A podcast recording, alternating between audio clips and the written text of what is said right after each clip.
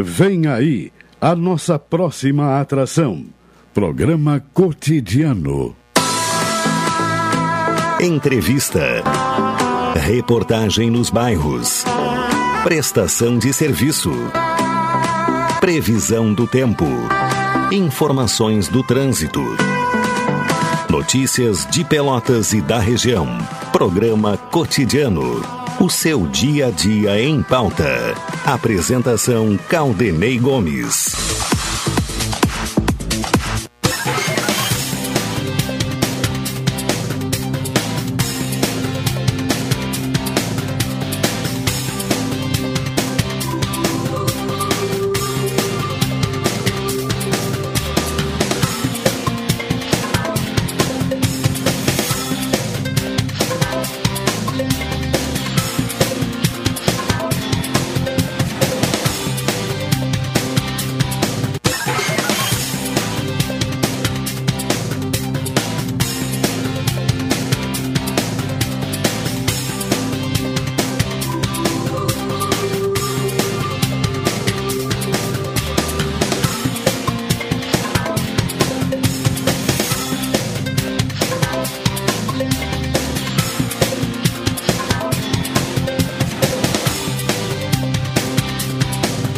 Tarde, ouvintes. Está começando aqui na Pelotense o cotidiano.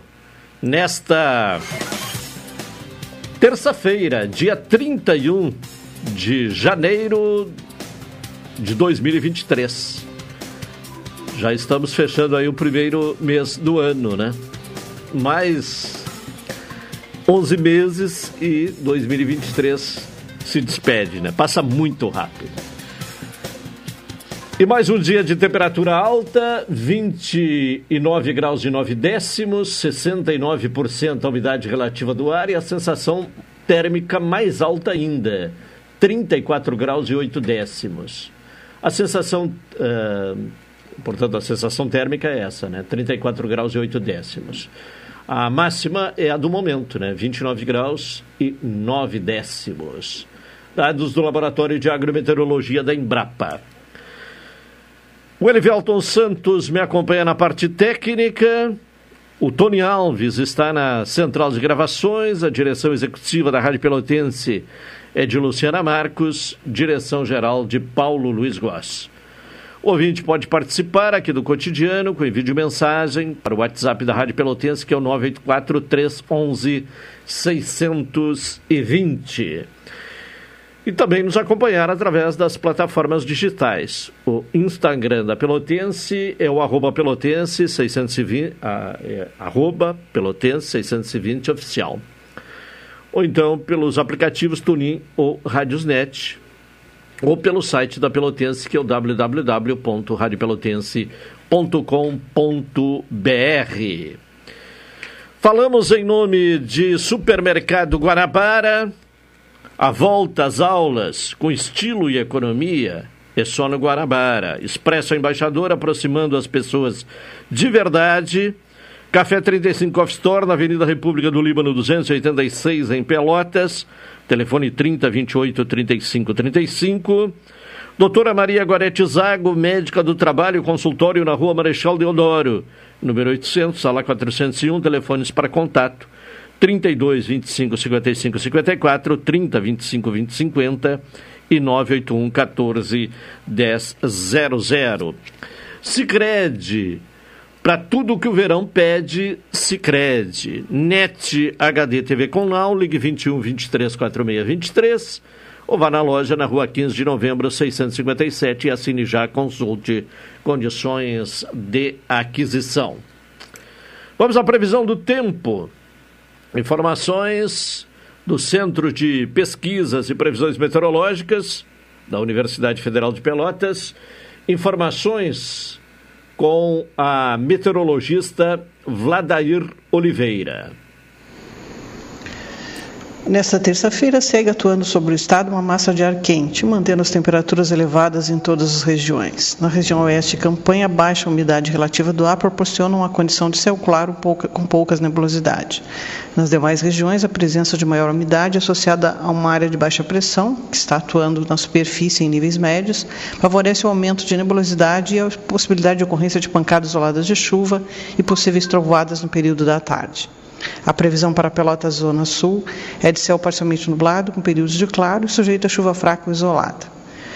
Ventos de noroeste e sudeste fracos a moderados. A temperatura máxima deve ficar em torno dos 32 graus. Segundo a estação agroclimatológica, a temperatura mínima hoje foi de 20,3 a 6 horas. Para amanhã, quarta-feira, céu parcialmente nublado, sujeito a chuva fraca isolada e nevoeiro ao amanhecer. Ventos de sudoeste e leste, fracos a moderados, temperatura mínima 20 máxima 31. Na quinta-feira, céu parcialmente nublado, passando a nublado com chuva e trovoadas, e com nevoeiro ao amanhecer. Ventos de leste e sudeste, fracos a moderados, temperatura mínima 21 e máxima 30. Este boletim foi elaborado pelas meteorologistas Vladeira Oliveira e Eliane Alves, do Centro de Pesquisas e Previsões Meteorológicas da Universidade Federal de Pelotas. Tá certo, Vladair Oliveira com as informações do tempo, a previsão meteorológica. 12h40, saudando o retorno de Carol Quincose, né? Depois do período de férias, está de volta. Eu voltei agora pra ficar. Porque aqui, aqui é meu lugar. Olha, a homenagem aí do Elivelton Santos, né? Ainda bem que não é aquela do cachorro me latiu ah, sorrindo, né? Aí, quem seria o cachorro que latiu sorrindo? Carol Quincose, bom retorno, boa tarde. Muito obrigada, boa tarde. Gostou da homenagem? do Foi muito bonito, muito obrigada. É. Estou muito emocionada. Como, foram as, eh, como foi o período de férias? Foi bom, eu descansei bastante, ah, assisti bastante série, saí, fiz as minhas coisinhas. Aproveitei que Sem coincidiu. entrar no, eh, no detalhe das coisinhas, né? Agora, ah, foi o primeiro período de férias, né? A primeira experiência, né? É Da- da- verdade. Da, sua atividade laboral como... Foram eh, minhas primeiras férias. As primeiras férias, que seja... que se- que seja o primeiro período de férias de muitos. É verdade. Bom, e voltando ao trabalho, temos aí informações do trânsito. Temos, ah, nas informações de hoje, houve três acidentes, todos tiveram apenas danos materiais. A primeira ocorrência foi na Avenida Duque de Caxias, esquina com a Avenida Bento Gonçalves. A segunda ocorrência foi na Avenida Ferreira Viana, próximo ao shopping. E por último, teve uma ocorrência na Avenida Pinheiro Machado com a Avenida Teodoro Miller.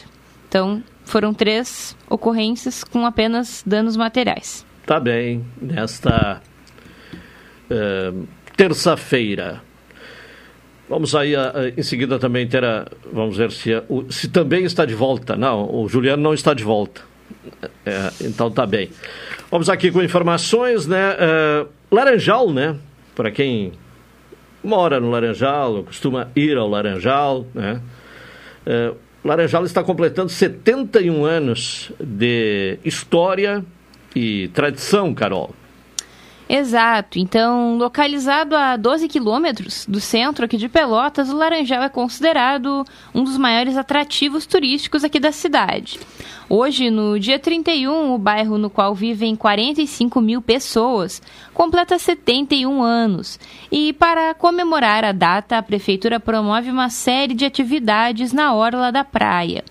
A programação teve início na quinta-feira, no dia 26, e vai se estender até o dia 5 de fevereiro. Tradicionalmente conhecido pela calmaria e as possibilidades de contato com a natureza que oferece, o Laranjal se torna o principal destino dos turistas que visitam Pelotas nos meses de verão e ainda o grande ponto de encontro dos pelotenses. Considera-se que o surgimento do Laranjal, propriamente como conhecemos, aconteceu em 31 de janeiro do ano de 1952, a partir da inauguração do loteamento residencial Balneário Santo Antônio.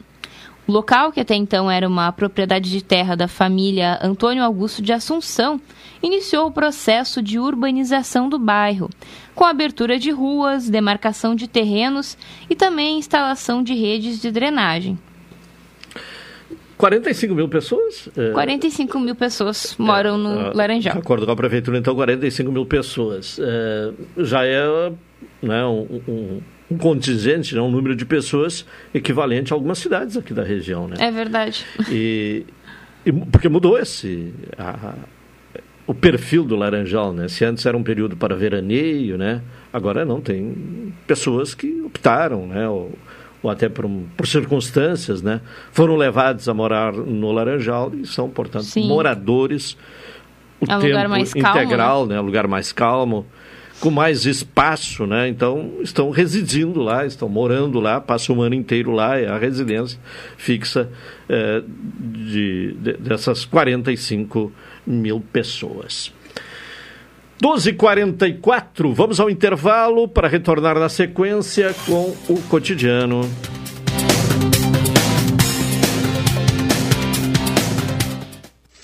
Esta é a ZYK 270, Rádio Pelotense, 620 kHz. Música, esporte e notícia. Rádio Pelotense, 10 kW, a mais antiga emissora gaúcha. A Rádio Show da Metade Sul. Amor, como é que você consegue relaxar aqui nessa muvuca? Ah, curte as férias, vai meu bem. As contas estão em débito automático, as transações eu confiro aqui, ó, no App Cicred. Tá tudo sob controle. Eu vou me estressar pra quê? Coco, olha o coco! Ó, quer um coco? Ele aceita Pix. Pra tudo que o verão pede, tem Sicredi. Pagar, investir, transações, saldo e muito mais. Baixe o app e leve o Sicredi aonde você for. Café 35 em todo lugar. Forte e marcante o cheirinho no ar. Café 35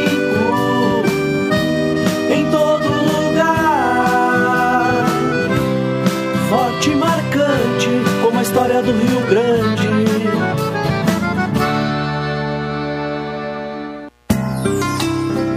Doutora Maria Goretti, médica do trabalho, realiza exames de admissão, demissão, mudança de função, retorno ao trabalho e laudo PCMSO, Programa de Controle Médico de Saúde Ocupacional. Atendimento nas empresas e no consultório médico, Rua Marechal Deodoro 800, Sala 401, Fone 3225 5554 e 981 14 1000. Um pequeno passo para o homem, um grande salto para a humanidade. Foram as primeiras palavras de Neil Armstrong ao pisar na Lua. Nossa história conversa com a tua. Há 60 anos, a AGERT, Associação Gaúcha de Emissoras de Rádio e Televisão, está presente nos momentos que revolucionam o nosso mundo. Compadre, tu viu que estão querendo pisar em Marte agora? Eu vi e vou assistir comendo aquela pipoquinha. AGERT 60 anos, em sintonia com o agora. Vem aí a abertura da colheita da uva e a 33ª abertura oficial da colheita do arroz. A Rádio Pelotense se identifica com o setor e estará presente nos dois eventos. Dia 11 de fevereiro, na abertura da colheita da uva, e de 14 a 16 de fevereiro, na abertura da colheita do arroz. Apoio: Semear, produtos agrícolas e veterinários. Infosafras, tudo para irrigação.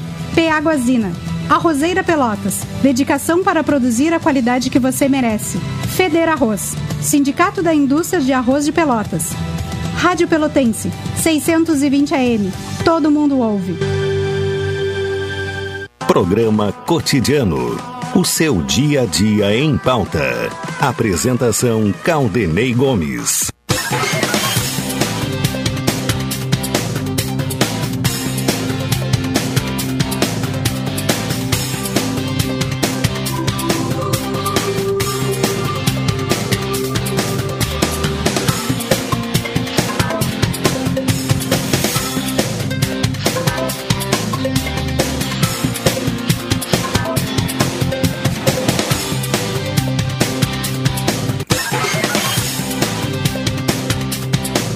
Doze horas e 48 minutos, estamos com o programa cotidiano aqui na Pelotense. As ofertas para refrescar o calor é no Guanabara.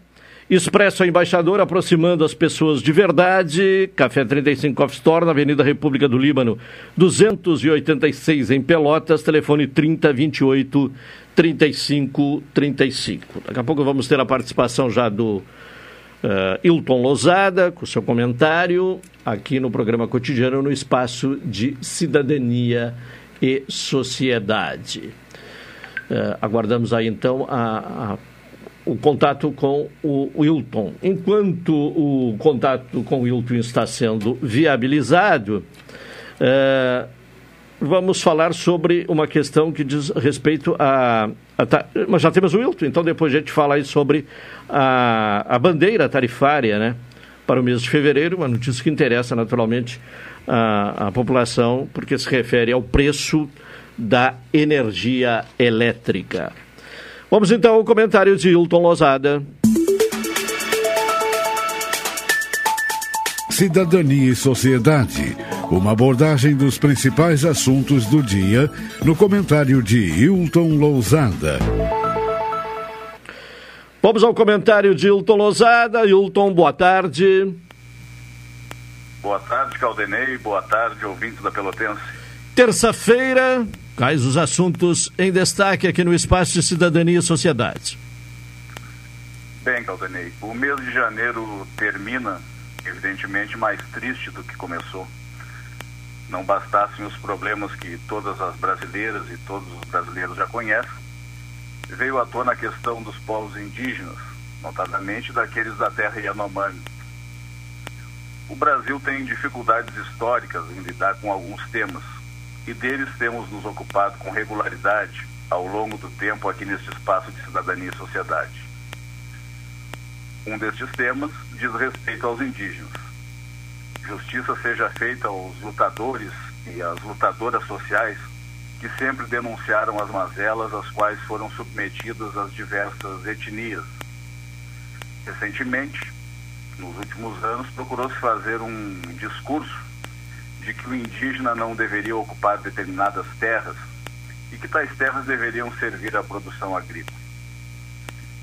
Isso foi bem representativo no sul da Bahia, região onde há desrespeito aos povos indígenas há muito tempo. Procurou-se colar no indígena uma adjetivação que o ligasse ao empecilho ao desenvolvimento do agronegócio. Não, isso não é e não poderia ser verdade. Quem tem boa memória há de lembrar, e para os que não têm, lembrarei agora, da reserva Raposa Serra do Sol. Quando das discussões da demarcação da terra indígena Raposa Serra do Sol, houve uma discussão muito grande acerca da necessidade de haver uma área demarcada para os povos indígenas. Passados muitos anos da demarcação, daquela terra que havia sido invadida pelos chamados civilizados, é necessário voltar ao julgamento pelo Supremo Tribunal Federal, que decidiu pela demarcação da terra e pela retirada dos ocupantes não indígenas. Na questão envolvendo a Raposa Serra do Sol, há um conjunto de decisões judiciais e também aquelas tomadas pelos povos indígenas, que fizeram com que as etnias lá existentes pudessem se estruturar e fazer parcerias de diversas ordens com prefeituras, Estado e União, com o objetivo de atender às necessidades e aspirações daquelas pessoas que lá habitam. O que se vê atualmente, em relação aos Yanomamis, é o abandono, a desnutrição, os estupros, a objetificação da vida de seres humanos, a destruição da fauna que permitiu no passado alguma caça, a contaminação das águas por mercúrio substância utilizada nos garimpos ilegais que lá existem, o assassinato. Enfim, se é que é possível resumir, o extermínio lento e gradual de populações indígenas. Passados quatro anos de negacionismo, as imagens estão aí. Corpos esquálidos nos quais é possível contar as costelas. Corpos que a cada dia falecem pela ausência de calorias mínimas que mantenham seus corpos em pé o negacionismo não vai ajudar. Quem contribuiu para este estado de coisas precisa ser processado e julgado na forma da lei. na forma da lei nacional e da lei internacional. Que fique bem claro. Saúdo a decisão do ministro Luiz Roberto Barroso no sentido de apurar possível genocídio indígena no governo Bolsonaro, bem como a apuração de diversos outros crimes, e ainda a expulsão definitiva de garimpeiros das terras indígenas. Um outro assunto, assunto que está movimentando Brasília, é a posse de 513 deputados federais e 27 senadores que ocorrerá amanhã. Para além da posse, que por si só já seria um evento de grande proporção, há também, em função do contexto no qual se insere Brasília nestes últimos anos, uma tensão com a segurança. Hoje se encerra o período da intervenção federal na segurança pública do Distrito Federal, originado a partir dos atos criminosos e golpistas do dia 8 de janeiro. Já foi nomeado um novo secretário de Segurança Pública aqui no Distrito Federal. Trata-se do delegado de Polícia Federal, Sandro Avelar. Para contextualizar, vale informar que ele já foi secretário de Segurança Pública dez anos atrás, durante o governo de Agnello Queiroz, do PT. Posteriormente, Sandro Avelar foi candidato a deputado federal pelo MDB. É, portanto, alguém que é do ramo e que tem circulação política. Segundo as informações que circulam por Brasília, a posse deverá ocorrer sem maiores problemas. A missão foi considerada cumprida pelo interventor Ricardo Capelli e daqui para frente a segurança será comandada novamente pela própria unidade federativa, o Distrito Federal. Não esqueçamos, porém, que o Distrito Federal está com o governador reeleito, Ibanez Rocha, do MDB, ainda afastado. A governadora Celina Leão é quem rege o Distrito Federal neste momento. Na segunda semana de janeiro, foi feito um acordo na Câmara Legislativa do Distrito Federal para a criação de uma CPI para apurar os atos terroristas.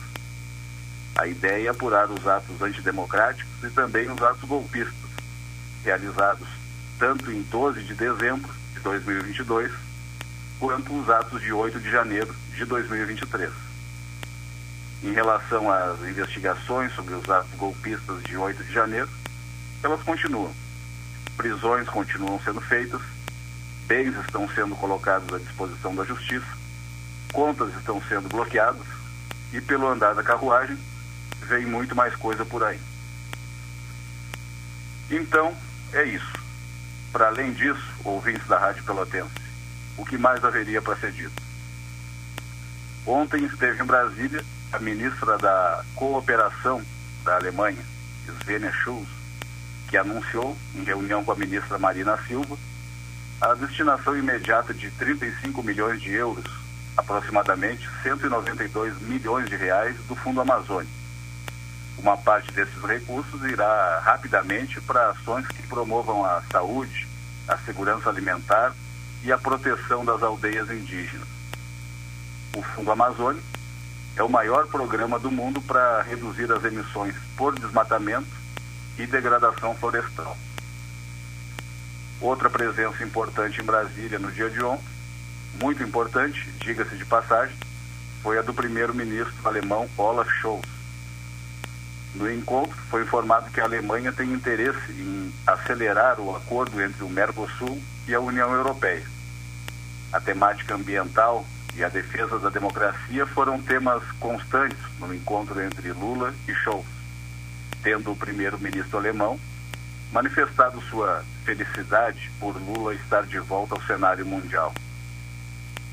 Ainda que a alegria e a cordialidade tenham sido marcantes no encontro entre os líderes de Brasil e Alemanha, sabemos que há muito por ser feito. Sabemos também que o mundo voltou a olhar para o Brasil com atenção. O dinheiro do Fundo Amazônia vai ajudar e muito o Brasil em relação à degradação ambiental. Permitirá ainda o enfrentamento da questão envolvendo os Yanomamis, que foram submetidos em passado recente a um processo de desumanização que merece ser julgado pela história, mas, sobretudo, merece ser julgado pelo Poder Judiciário brasileiro e pelas Cortes Internacionais de Justiça. Caldenei. Tá bem, Hilton Lozada com seu comentário. Uma boa tarde, Hilton, e até amanhã. Boa tarde, boa tarde aos ouvintes da Pelotense e até amanhã. Comentário de Hilton Lozada aqui no programa cotidiano. Então falávamos antes do Hilton uh, entrar com seu comentário que a tarifa de energia elétrica, né, uh, será mantida, né, a, a tarifa uh, verde para o mês de fevereiro. Carol traz mais informações. Então, o consumidor não vai pagar cobrança extra sobre a conta de luz do mês que vem, em fevereiro. A Agência Nacional de Energia Elétrica manteve a bandeira verde para o próximo mês para todos os consumidores conectados ao Sistema Interligado Nacional.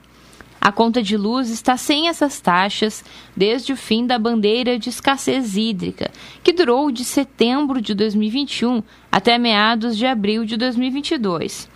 Segundo a ANEL, na ocasião, a bandeira verde foi escolhida devido às condições favoráveis de geração de energia, com os reservatórios das usinas hidrelétricas em níveis satisfatórios. Caso houvesse a instituição das outras bandeiras, a conta de luz refletiria o reajuste de até 64% das bandeiras tarifárias aprovado em junho de 2022 pela ANEL. Segundo a agência, os aumentos refletiram a inflação e o maior custo das usinas termoelétricas nesse ano, decorrente do encarecimento do petróleo e do gás natural nos últimos meses. Pontualmente uma hora, vamos ao intervalo para retornar em seguida com o programa cotidiano.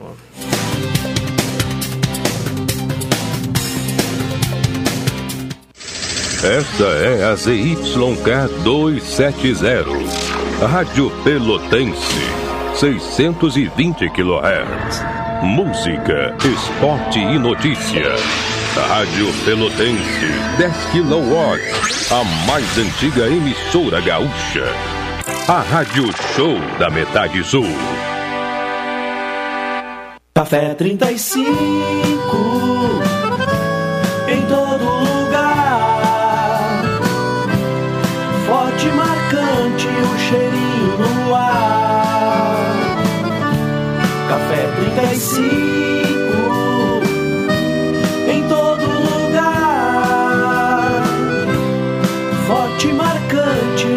história do Rio Grande.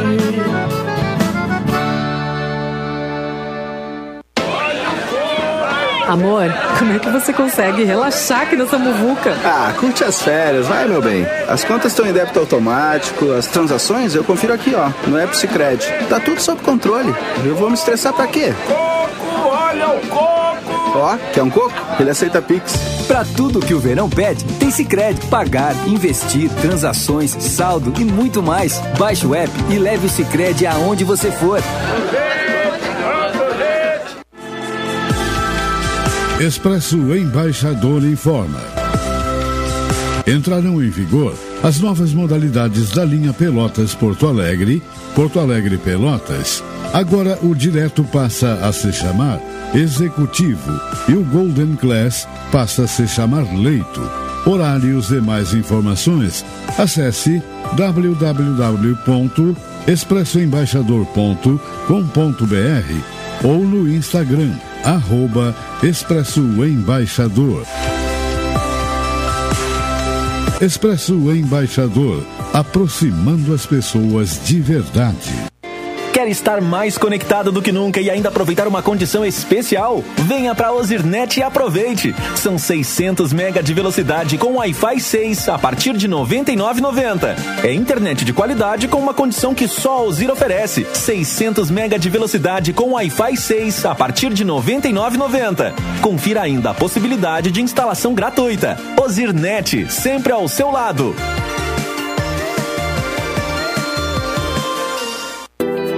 Participe da maior abertura de colheitas de grãos das Américas. De 14 a 16 de fevereiro, venha para a 33ª abertura oficial da colheita do arroz e grãos em terras baixas. Novas tecnologias, lançamentos e as mais importantes informações do mercado. O futuro do produtor multisafras passa por aqui. 33ª abertura oficial da colheita do arroz, de 14 a 16 de fevereiro, na sede da Embrapa, em Capão do Leão. Inscrições gratuitas em colheitadoarroz.com.br. Realização Feder Arroz. Programa Cotidiano.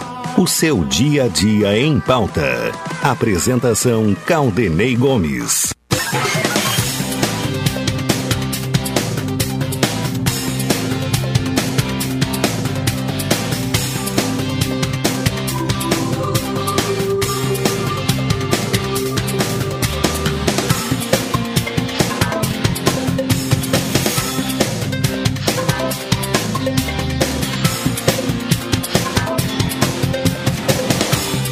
Volta, de volta com o programa cotidiano, uma hora quatro minutos, temperatura neste momento se mantendo estável, né? 29 graus e 9 décimos, 34,8 é a sensação térmica neste começo de tarde de quinta-feira.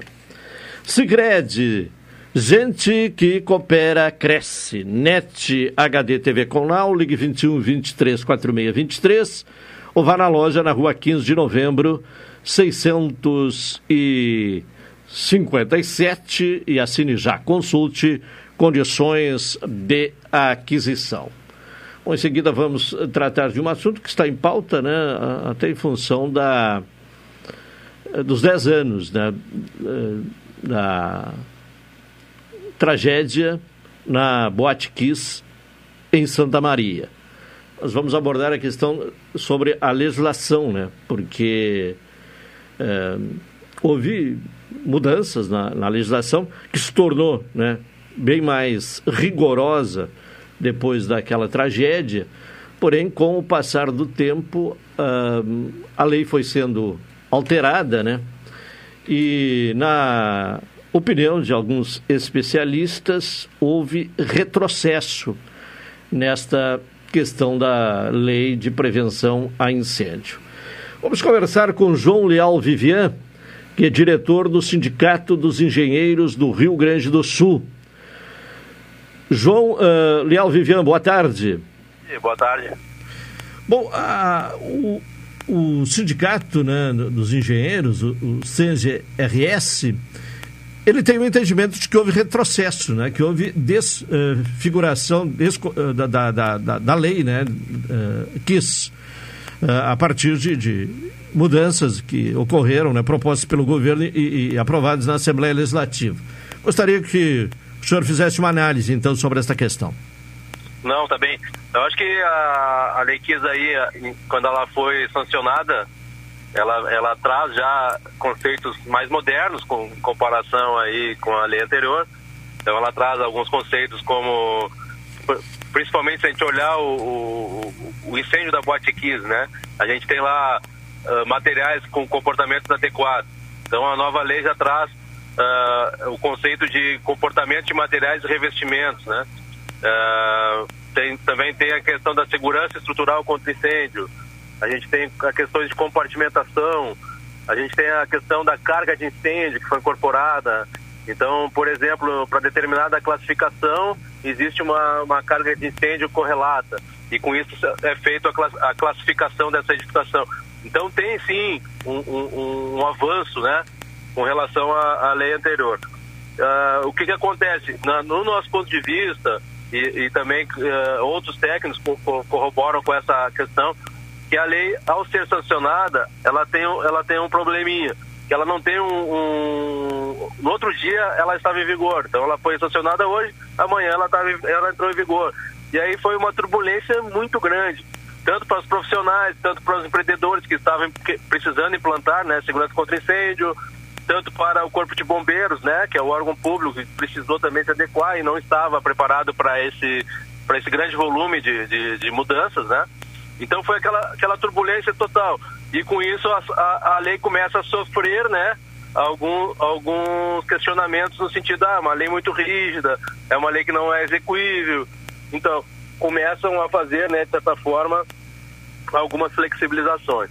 Então, uh, o grande impacto que a gente vê na lei foi em 2016, a grande alteração dela foi em 2016, onde a questão de prazos, por exemplo, vai para decretos, né? E a, até aí a gente entende que é um ponto também positivo, mas, mas uh, porque fica, mas por outro lado fica vulnerável, porque fica na mão do próprio executivo de decretar ou não a alteração de qualquer prazo, tá?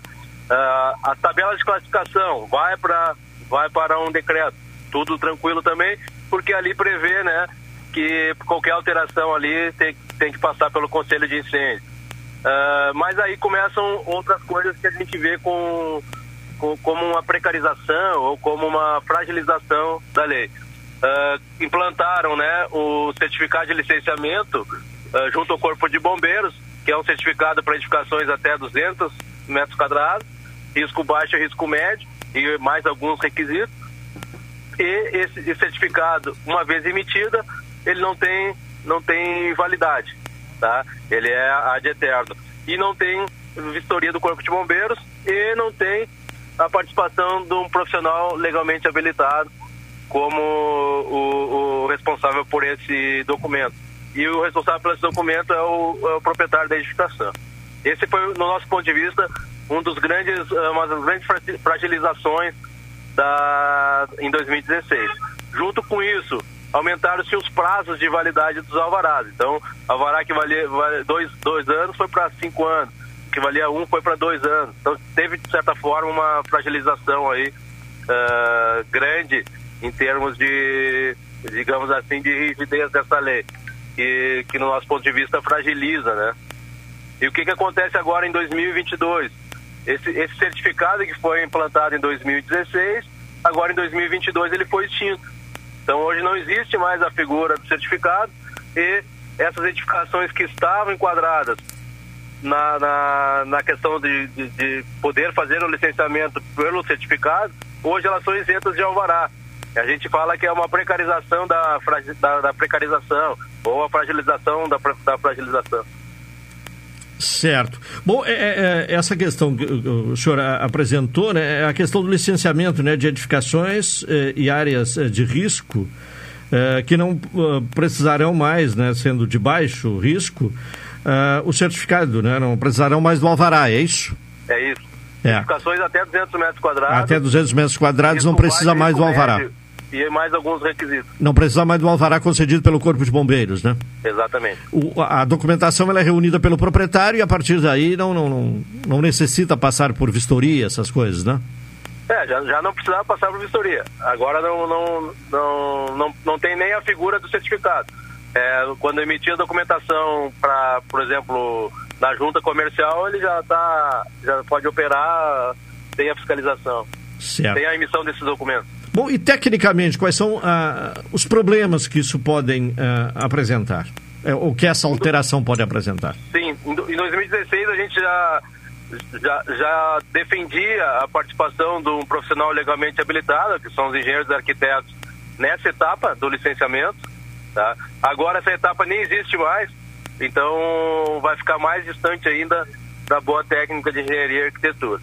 O que que a, a eu, eu tenho que ressaltar aqui, na própria lei, ela está isentando o, o, as edificações, os empreendimentos, a, não, a, a, isenção do alvará, mas ela reforça a necessidade de atendimento à lei. Então ela reforça que precisam ser implantadas medidas de segurança, né? E, e treinamentos, e, e, a, e, a, lei, ela precisa atender, aquela edificação, aquele empreendimento precisa atender a lei, precisa então ser implantado esses itens, uh, mesmo não havendo essa etapa de licenciamento. Sim. Então, a, a, nossa preocupação é que já estava afastado da boa técnica de engenharia e arquitetura e agora a nossa preocupação é que afasta um pouco mais, né? Porque não vai ter esse olhar do corpo de bombeiros, né?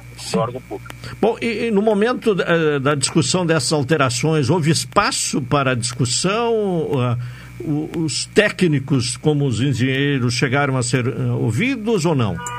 Não, uma etapa muito já final, pelo presidente da, da Assembleia, foi reunido um grupo de, de entidades, e, e, emitimos né, uma, uma contribuição E, mas aí já, já estava praticamente consolidada a alteração, foi votado sem substitutivo, sem alteração alguma. Bom, a expectativa agora é que não haja mais alteração, né? Que pelo menos os É, pontos a- que estão valendo e que são importantes sejam mantidos, né? A provocação que a gente tem feito é, é, é- é no sentido que se essa lei não, não, não precisa ser reformulada, né, no futuro próximo, porque a- a- é- ela perdeu alguma, a- alguma eficiência, digamos assim, ao longo desses 10 anos. Tá? Então, a, a, gente até escreveu um artigo provocando assim no sentido, é o fim da lei Kiss, após essa segunda grande flex- flexibilização, ah, ou, ou a gente precisa fazer uma reformulação também, não para flexibilizar, mas sim para aprimorar a lei. Eu sempre digo que tem espaço para melhorias, né? Certo. Tá bem, eu quero agradecer a presença do diretor do Sindicato dos ehm, Engenheiros do Rio Grande do Sul, Engenheiros e Arquitetos do Rio Grande do Sul, João Leal Vivian. Muito obrigado.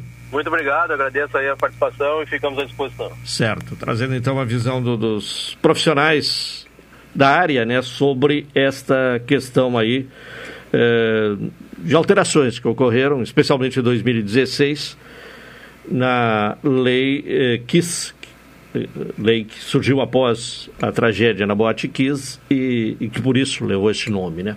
A propósito, né, está fazendo bastante sucesso no Netflix a, a, a série, né, sobre o, o incêndio na Boate Kiss.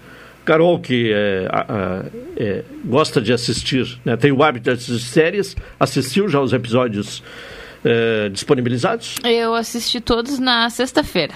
É, eu É. assisti os dois primeiros, achei extremamente É bem pesado, pesado. bem pesado, né?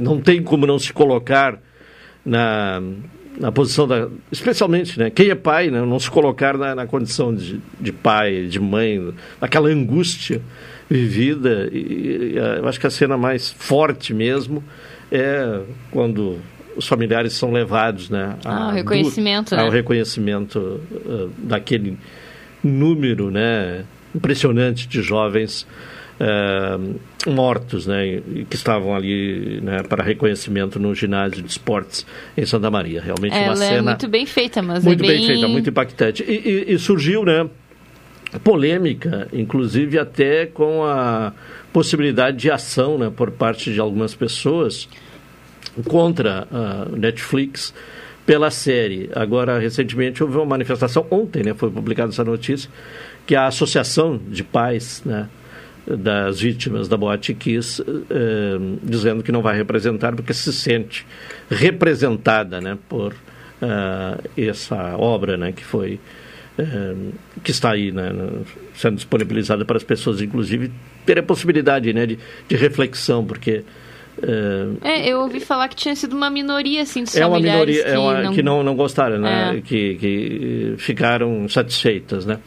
Eh, até não sei exatamente quais os pontos, mas a, a associação tirou uma posição favorável, né? Uhum. a- e contrária a, a, a uma ação na justiça. Tinham até algumas pessoas que queriam que os lucros fossem para para ajudar nessa questão dos, das pessoas que estavam se recuperando da É, e parece que realmente uma, uma parte será É. encaminhada né, para ah, auxílio a essas pessoas que estão em, em fase ainda de recuperação e de a- acompanhamento, inclusive psicológico, terá que ser pelo resto da vida.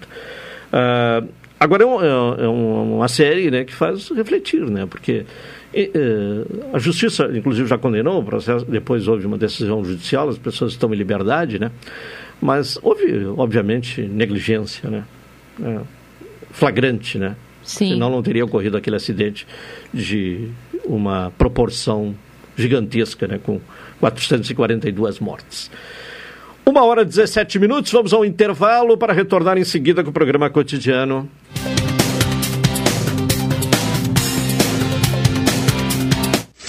Esta é a ZYK 270, Rádio Pelotense, 620 kHz. Música, esporte e notícia. Rádio Pelotense, 10 kW, a mais antiga emissora gaúcha. A Rádio Show da Metade Sul. Transportadora Fonseca Júnior é VaptVupt por você. Ligue 053 32 78 7007 e transporte suas encomendas com praticidade, rapidez e segurança. Vem aí a abertura da colheita da uva e a 33ª abertura oficial da colheita do arroz. A Rádio Pelotense se identifica com o setor e estará presente nos dois eventos. Dia 11 de fevereiro, na abertura da colheita da uva, e de 14 a 16 de fevereiro, na abertura da colheita do arroz. Apoio: Semear, Produtos Agrícolas e Veterinários, Infosafras, tudo para irrigação, P Arrozeira Pelotas, dedicação para produzir a qualidade que você merece. Feder Arroz, Sindicato da Indústria de Arroz de Pelotas. Rádio Pelotense, 620 AM. Todo mundo ouve.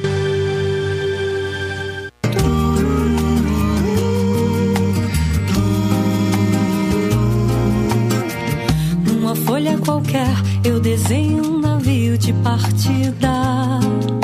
A Rádio Pelotense, do A Papelaria Criativa e Ótica Lume, convidam todos os ouvintes a participarem da campanha Volta às Aulas. Doe cadernos, mochilas, lápis, canetas, borrachas, folhas de ofício. Sua doação é muito importante.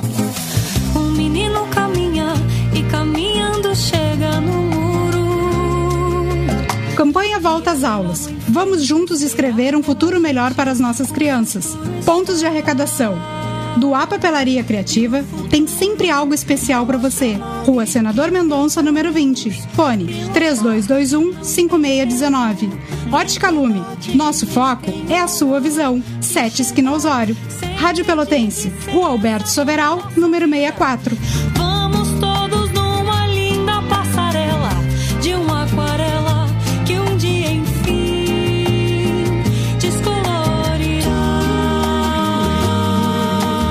Rádio Pelotense, 620 AM. Todo mundo ouve. Programa Cotidiano. O seu dia a dia em pauta. Apresentação Caldenei Gomes.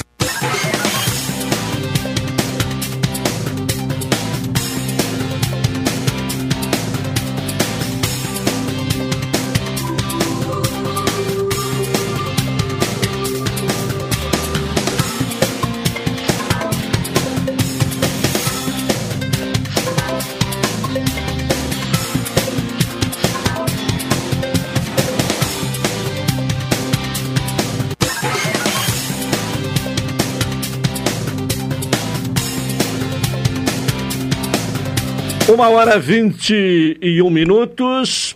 Falamos em nome de Supermercado Guanabara. As ofertas para refrescar o calor é no Guanabara.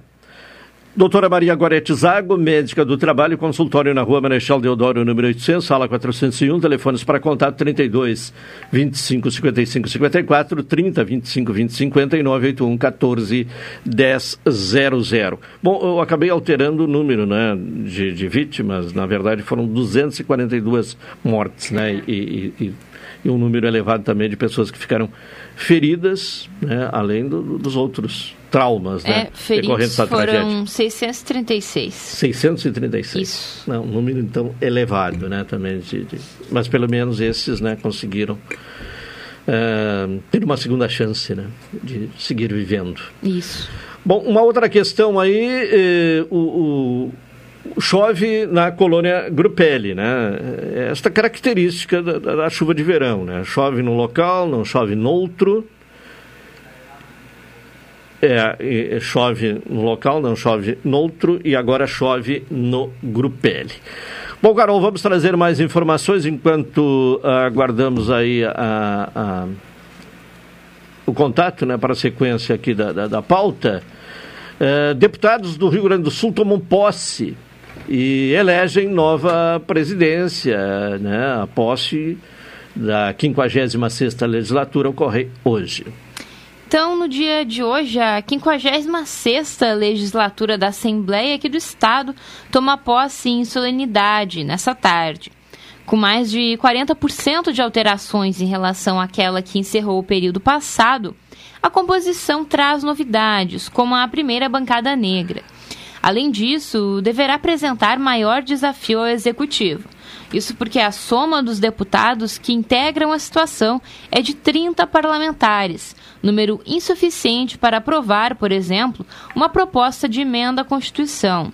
E desses, um é Vilmar Zanquim, do MDB, que assume a presidência do parlamento no primeiro dos quatro anos, não votando, exceto em caso de desempate. Além disso, na própria base, há parlamentares que não apoiaram Eduardo Leite no período eleitoral, caso de grande parte da bancada do PP e de Patrícia Alba, MDB, que estavam com Onyx Lorenzoni, do PL, candidato derrotado.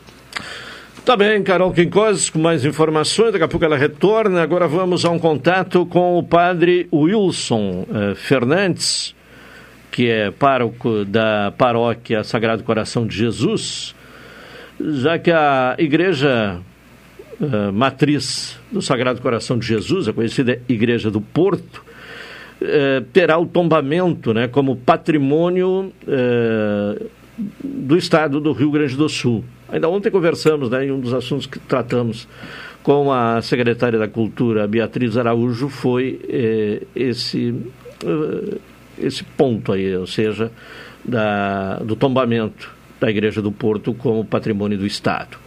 Padre Wilson, boa tarde. Boa, boa tarde, Claudenei. Boa tarde, queridos ouvintes. Bom, qual a importância é, do, do, do, tombamento né, da uh, matriz da Igreja do Porto como patrimônio do Estado do Rio Grande do Sul?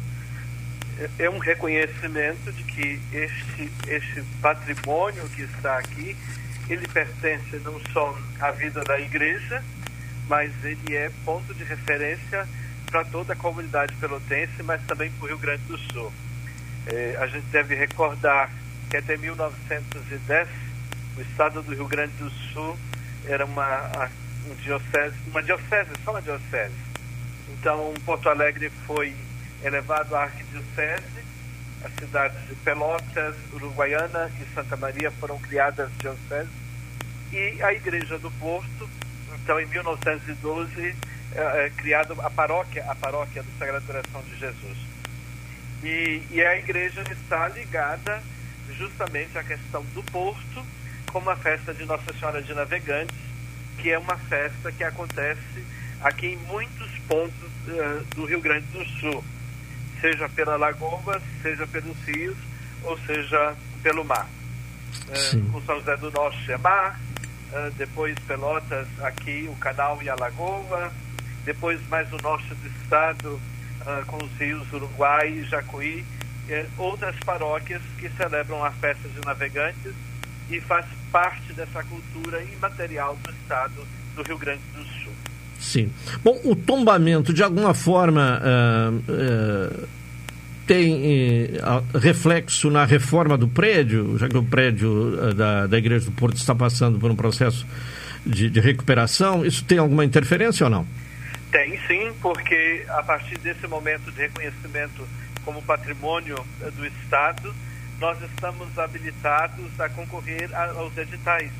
Por exemplo, ano passado, nós não podemos concorrer a um edital porque nós não tínhamos esse reconhecimento de patrimônio do Estado.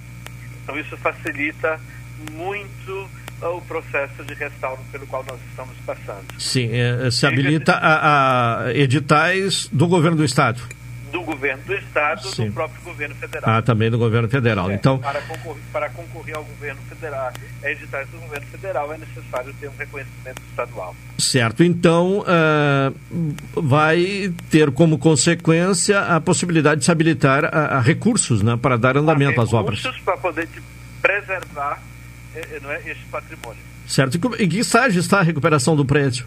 Então, nós uh, todo projeto tem várias etapas. Né? A primeira etapa, que foi uma etapa emergencial de salvamento e escoramento, essa parte foi concluída, essa parte está realizada.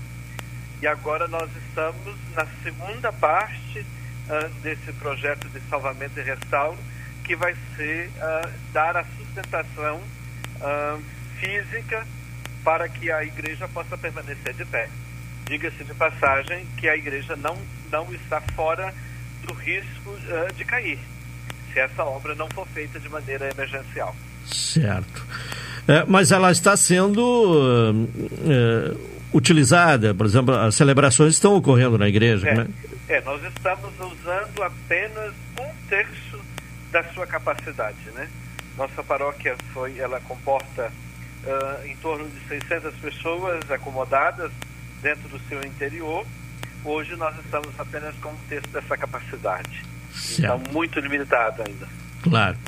Bom, um outro fato né, que eh, chamou atenção recentemente foi o roubo de imagens da, da igreja. Como é que se deu? Houve o arrombamento?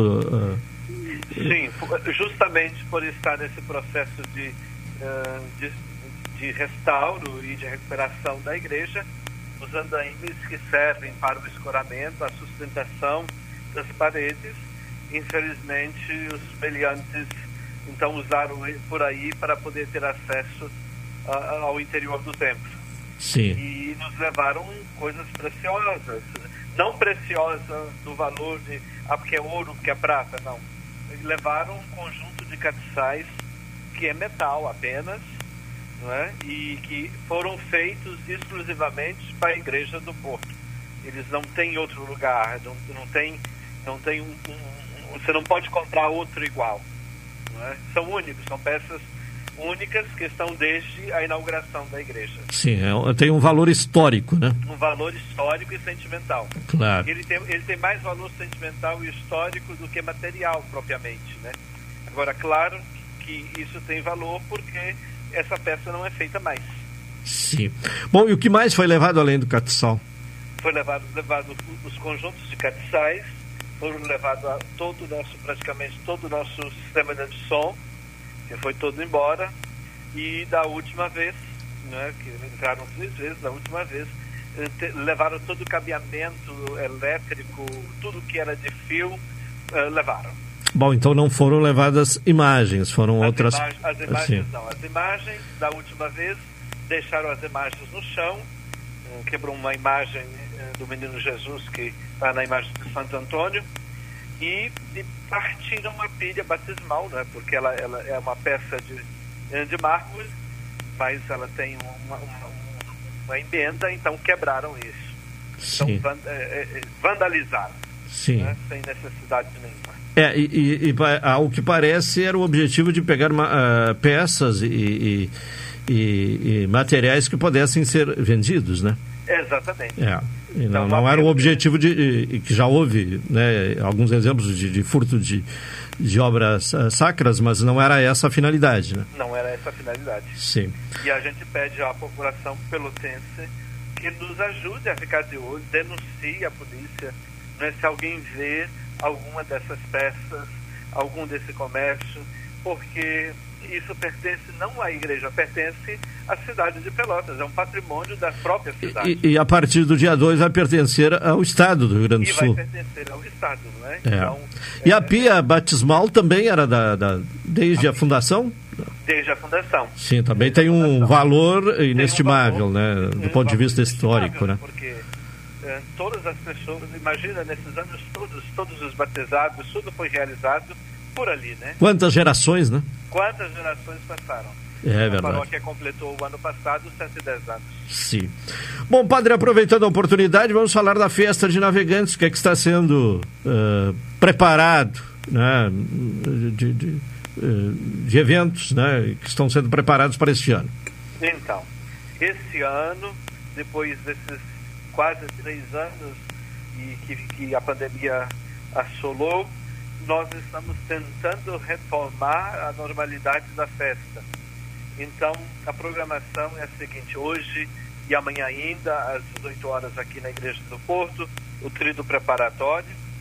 No dia 2 de fevereiro, às 7h30 da manhã, a oração inicial. Depois, às 8 horas, antes de sairmos em procissão carreata, então, a solenidade de tombamento da matriz. Logo após, nós vamos sair em procissão carreata até a T3, onde vamos eh, concluir a procissão com uma missa às 10 horas. Logo depois, à tarde, lá na Z3, ah, às 14 horas, a oração do Rosário. Às 15 horas, como sempre fizemos, vamos entrar então procissão pelas águas da Lagoa dos Patos. há que se fazer uma observação que como esse processo de estiagem está muito acentuado, uh, os barcos não estão chegando lá no Trapiche, né, na Z3. E a lagoa muito baixa, o calado está muito baixo. Então, vamos torcer e aguardar para que a gente consiga, então, ter a procissão pela Lagoa dos Patos com, com segurança.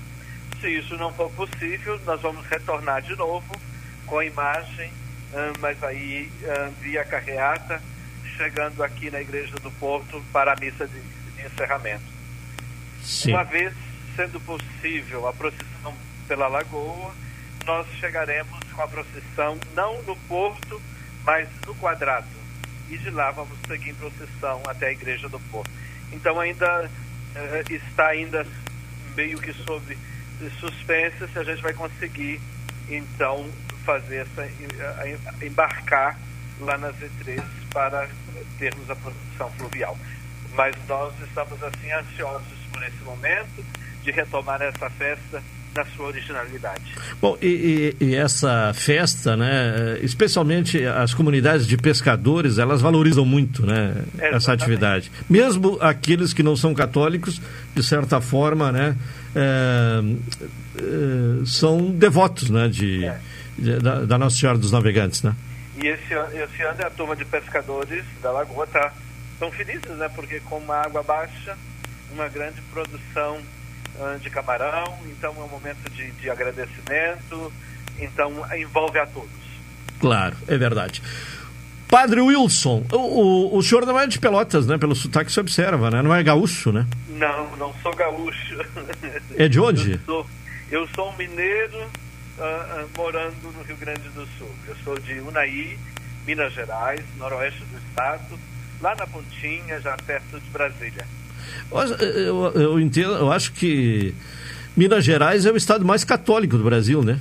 É, ainda continua dentro das estatísticas, uh, Minas Gerais. E, e é impressionante o que, que, que, sai de padre de lá, né? Olha, tem uma turma boa. É, tem uma galera, e alguns famosos, né? E alguns famosos. É, verdade, tem uma turma boa. É. Por exemplo, na minha paróquia, minha paróquia agora completa 15, já completou 15, 20 anos nós somos quatro, cinco padres, né?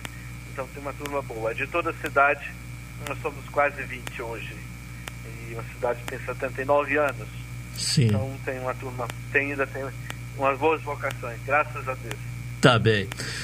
Tá certo, padre. Muito obrigado, uma boa tarde, né? Boa e, tarde. E, e, sucesso aí em todos os eventos marcados aí para os próximos dias, especialmente para o dia 2. Exatamente. Muito obrigado pela oportunidade e reforço o convite a todos para estarem conosco no dia 2, tanto na parte da manhã, às 8 horas, bem como na missa de encerramento da festa, a partir das 18 horas. Sejam todos muito bem-vindos à Paróquia Sagrado Coração de Jesus. Tá certo. Houve um cortezinho aí no final, mas agradecemos ao padre Wilson Fernandes, da Paróquia Sagrado Coração de Jesus. 1h36, vamos ao intervalo para retornar em seguida com o programa cotidiano.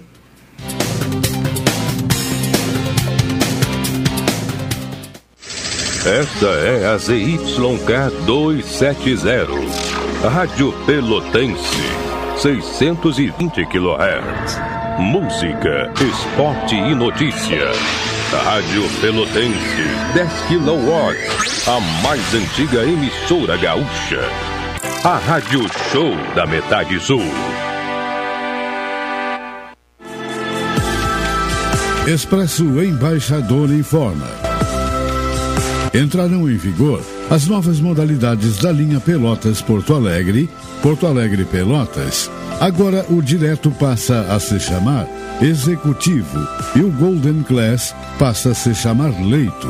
Horários e mais informações, acesse www.expressoembaixador.com.br ou no Instagram, arroba Expresso Embaixador.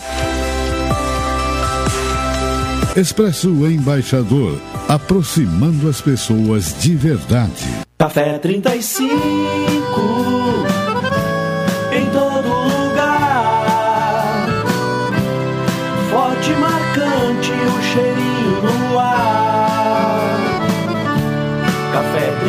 35 em todo lugar. Forte e marcante como a história do Rio Grande.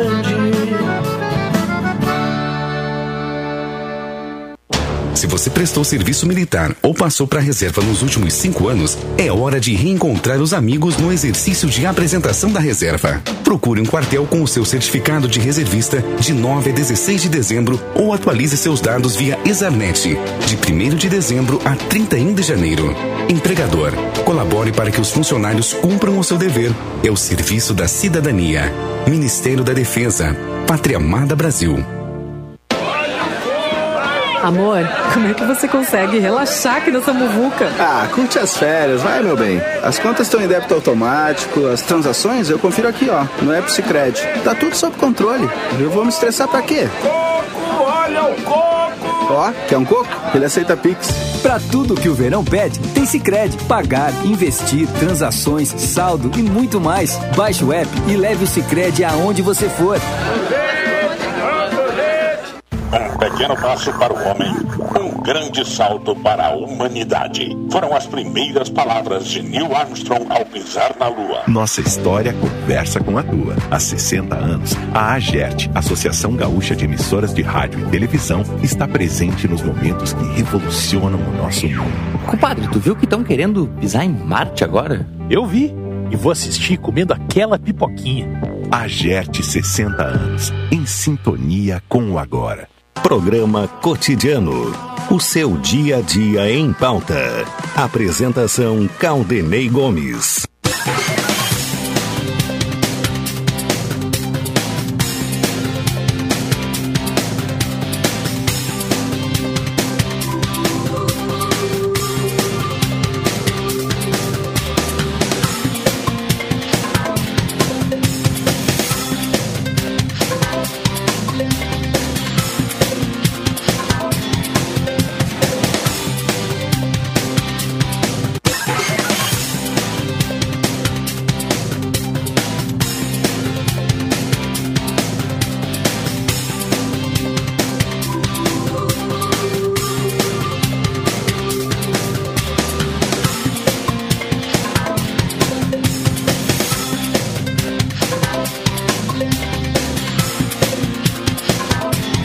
Volta com o programa cotidiano, uma hora 41 minutos. Café 35 Off Store, na Avenida República do Líbano, 286, em Pelotas. Telefone 30 28 35 35. Sicredi, gente que coopera, cresce. Vamos agora conversar com o secretário eh, municipal de governo, o secretário uh, Fábio Machado. Secretário, boa tarde. Boa tarde, Caldenei. Boa tarde para ti, boa tarde para os ouvintes. É um prazer novamente voltar a falar contigo. Bem, secretário, vamos falar sobre a isenção da taxa de iluminação pública, da COSIP, eh, para os moradores da zona rural. Eh, essa isenção, ela já estava prevista ou não na, no texto original da, da lei? Na verdade, Claudinei, existia uma previsão na, no texto original da lei ah, com relação às pessoas que executavam atividade rural. Por exemplo, o pequeno produtor rural, que na conta de luz estavam classificadas como rural. Tá? Essa isenção existia no texto original da lei. Né? Mas só para quem, exis- quem executava ou exercia atividade rural, atividade agrícola, já constava na conta de iluminação pública ali a condição de rural. Para essa, essas pessoas, que é um grande contingente, inclusive já estava, já constava da lei original. Certo. Nossa lei 7014, lá de 21 de dezembro de 2021, se não me falha a memória. Sim. Bom, e, e agora, com essa isenção, eh, o que é que ocorre a partir desse decreto que concede isenção? O que, que acontece, Claudinei, até para as pessoas entenderem? Com essa nova lei, nós fizemos uma, uma nova lei, nós emendamos essa, a lei originária da, da contribuição de iluminação pública, ah, criando um, um critério diferente do que já existia. Tá? Como eu te disse, originalmente havia ali a isenção para quem, quem exercia atividade agrícola. Hoje, a isenção ela é georreferenciada. Ou seja, o que, que eu quero dizer com isso? Quem reside na zona rural, independentemente de exercer atividade rural uh, ou atividade agrícola, vai estar isento da contribuição de iluminação pública. Basta residir na zona rural. Então, uh, por determinação da prefeita, sensível ali às solicitações, houve uma abrangência bem maior na, com relação à, à isenção. Né?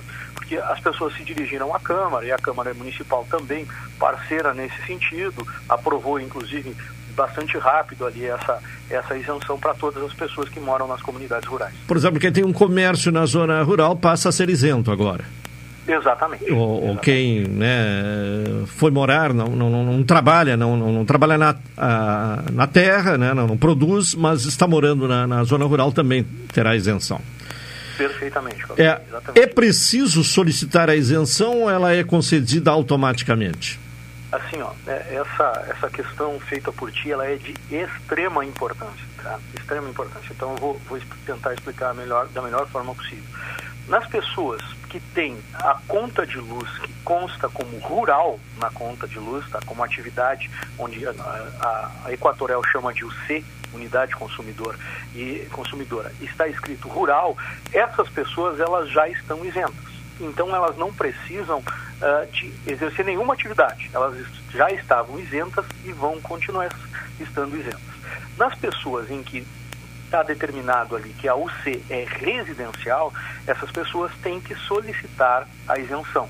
Então, e como, como é feita essa solicitação? Em cada sede de subdistrito tem um local onde essa isenção vai ser poder, poder ser solicitada pelas pessoas. As pessoas, quando estiverem, digamos, ó, estiverem no centro, elas podem fazer esse pedido de isenção na, na sede da Procuradoria da Fazenda, aliás, perdão, da, da Secretaria da Fazenda, do PROCON. Então, todas as unidades administrativas estão preparadas e os servidores estão treinados para receber esse pedido de isenção. E a pessoa também pode fazer, se tiver acesso a um computador, se tiver acesso a um smartphone, pode por ali mesmo também solicitar a isenção. Bom, como é que a pessoa fica sabendo? Isso consta na, na, na, eu não tenho aqui conta, né? Então não sei exatamente, mas isso consta na, conta? Está expresso ali na, na conta de luz uh, se é rural ou não é? Está, está, Claudinho. Está. Sim, ah, Porque então. assim, ó, a pessoa vai olhar a sua conta de luz e ela vai ver ali, rural. Não rural. vai ter cobrança, não vai ter cobrança nenhuma. Se a Sim. pessoa verificar. Rural, tá. É, Diz ali rural, não precisa nem solicitar isenção. Né?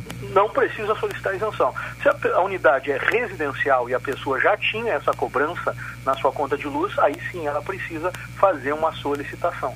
Por que, Claudinei? Até para te explicar. Porque hoje o sistema da Equatorial, ele não tem um georreferenciamento, ele não é só um sistema comercial, porque aí, aí há uma dificuldade em determinar a área da zona rural. É um problema desse sistema da Equatorial. Por isso, a necessidade das pessoas solicitarem ali, uh, quem já não tem, solicitar a sua isenção.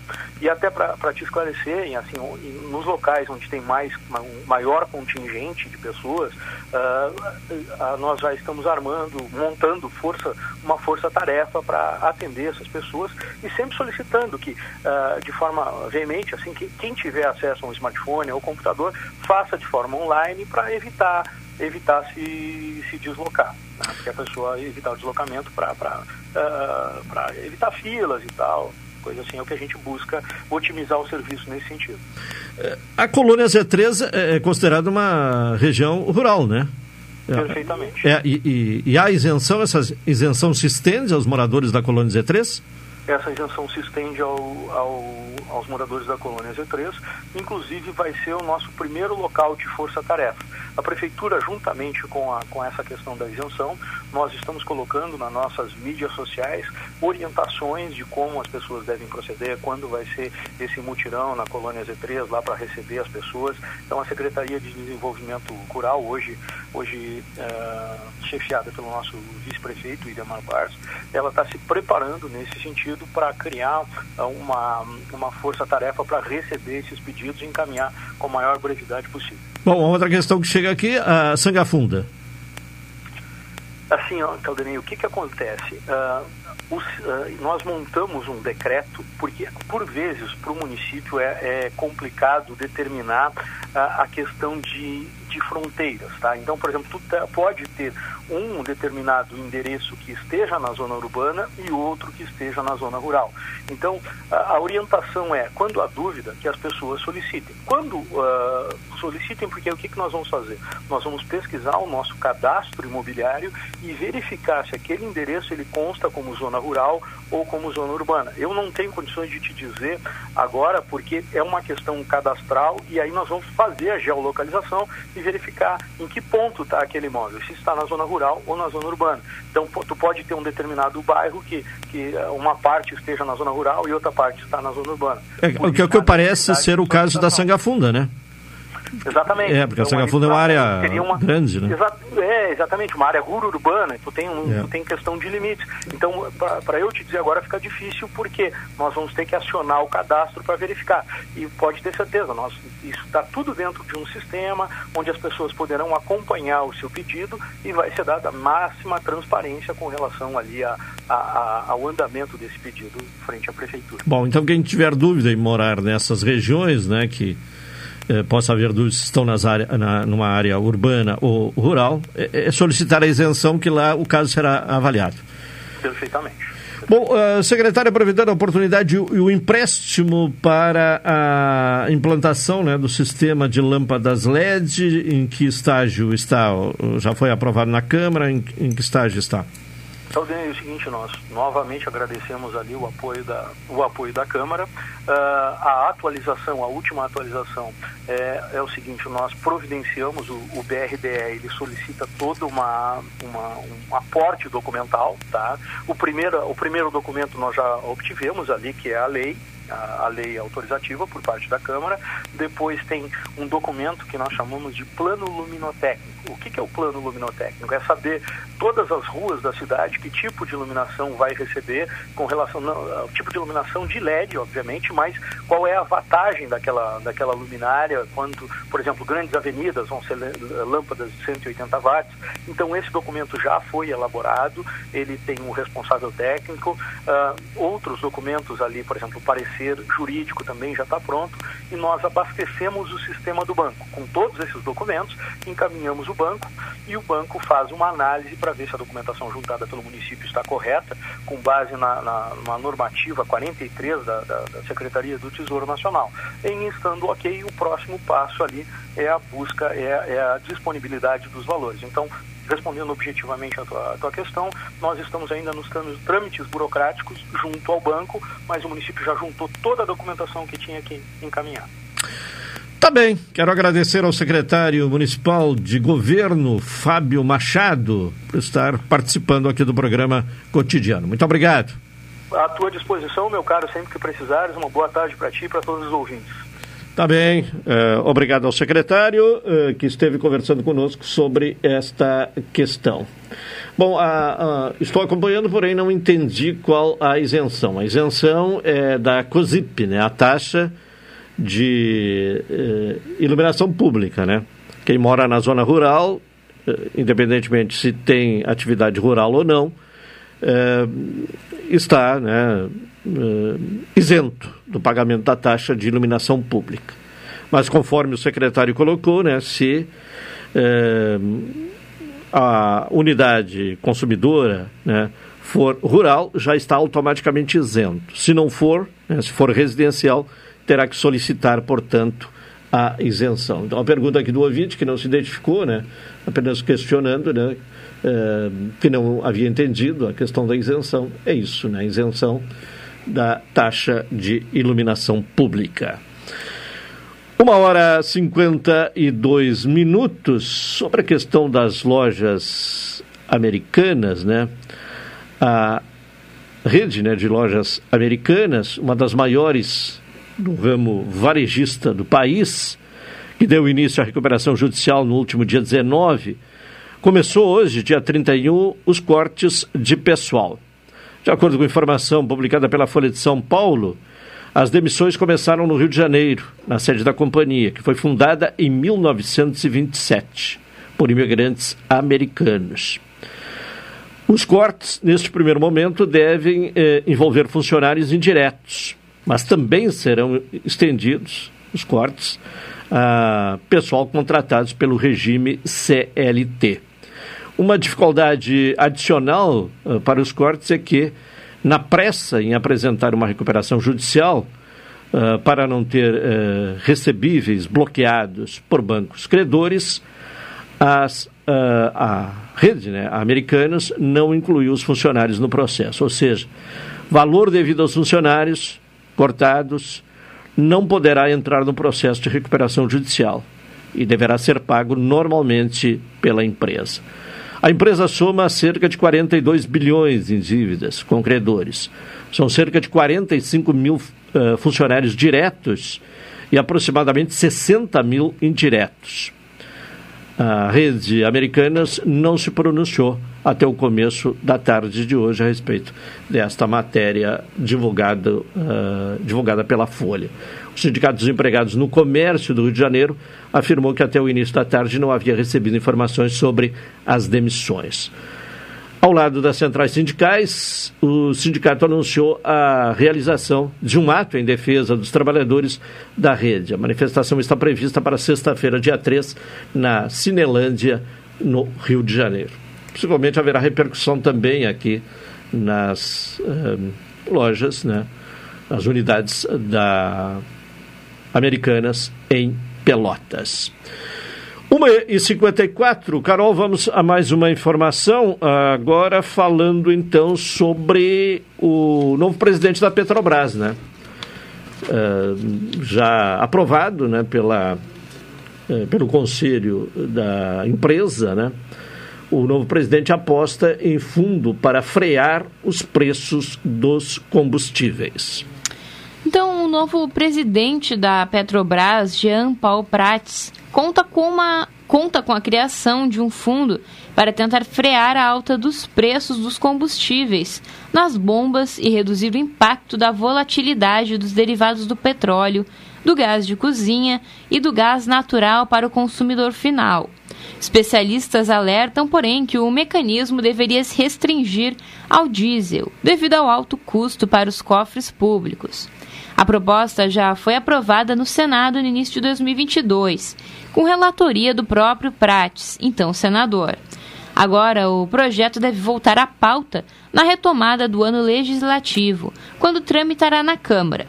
Ao, a interlocutores, Prates defende que o mecanismo da chamada conta de estabilização, abreviada na sigla CEP Combustíveis, seria a melhor opção de curto prazo para os combustíveis, o mecanismo seria capaz de conferir preço aceitável pelo consumidor final, mas sem punir produtores e importadores recompensados pela conta. Já no médio e longo prazos, a saída avaliada pela Petrobras seria aumentar a capacidade de refino da estatal. Isso reduziria a exposição do mercado brasileiro às variações das cotações internacionais, porque eliminaria a dependência de derivados importados.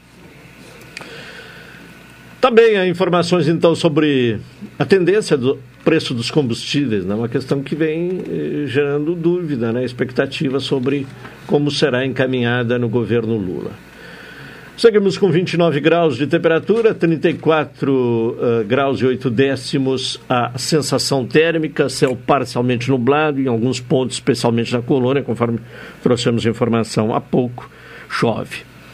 A cerimônia de abertura do. chovia, né? Porque essa chuva de verão ela é passageira, né? Ainda ontem à tarde tivemos uma pancada de chuva muito, em alguns pontos, né? bastante isolados e muito rápida.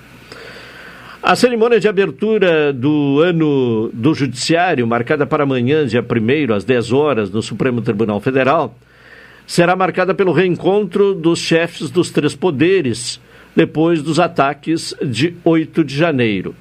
O presidente Luiz Inácio Lula da Silva, presidente do Supremo Rosa Weber e o presidente do Senado Rodrigo Pacheco devem discursar em defesa da democracia, com ênfase na resistência das instituições à tentativa de golpe. O presidente da Câmara, Arthur Lira, avisou que não vai comparecer por conta da eleição para o comando do Congresso Nacional que acontecerá no mesmo dia. Ainda seguindo aqui com a matéria, normalmente a cerimônia no STF é curta e protocolar. Amanhã deve ser diferente, pela particularidade do momento vivido no país. A expectativa é que o evento dure cerca de duas horas. A primeira a discursar é Rosa Weber, em seguida Lula e Pacheco. Por fim, o presidente da Ordem dos Advogados do Brasil, Beto Simonetti, e o Procurador-Geral da República, Augusto Aras. Os discursos devem ser mais longos do que os de costume, todos na mesma toada, uma resposta dura aos atos do dia 8 e a reafirmação de que as instituições continuarão resistindo a eventuais tentativas de golpe. No dia seguinte dos ataques, os presidentes dos três poderes se encontraram e divulgaram uma nota conjunta. Na sessão de amanhã, a mensagem será semelhante, mas com impacto de estarem todos juntos no mesmo recinto, discursando publicamente no mesmo tom. Então, amanhã a volta das atividades no Supremo Tribunal Federal, que teve né, as suas dependências praticamente destruídas nos atos do dia 8 de janeiro. Menos de um mês depois, as atividades são retomadas. Amanhã também expectativa para a eleição dos uh, presidentes da Câmara e do Senado. Na Câmara, a tendência natural de reeleição de Arthur Lira, já no Senado também a tendência de reeleição de Rodrigo uh, Pacheco, porém com a concorrência né, de, do, do senador Marinho, né, que concorre como candidato do Partido Liberal. E representando, portanto, um grupo uh, de senadores da oposição. Estamos encerrando a edição de hoje do programa Cotidiano. Estaremos de volta amanhã às 12 horas e 30 minutos com mais uma edição deste programa. Vem aí o Cláudio Silva. Uma super tarde. Uma boa tarde a todos e até amanhã.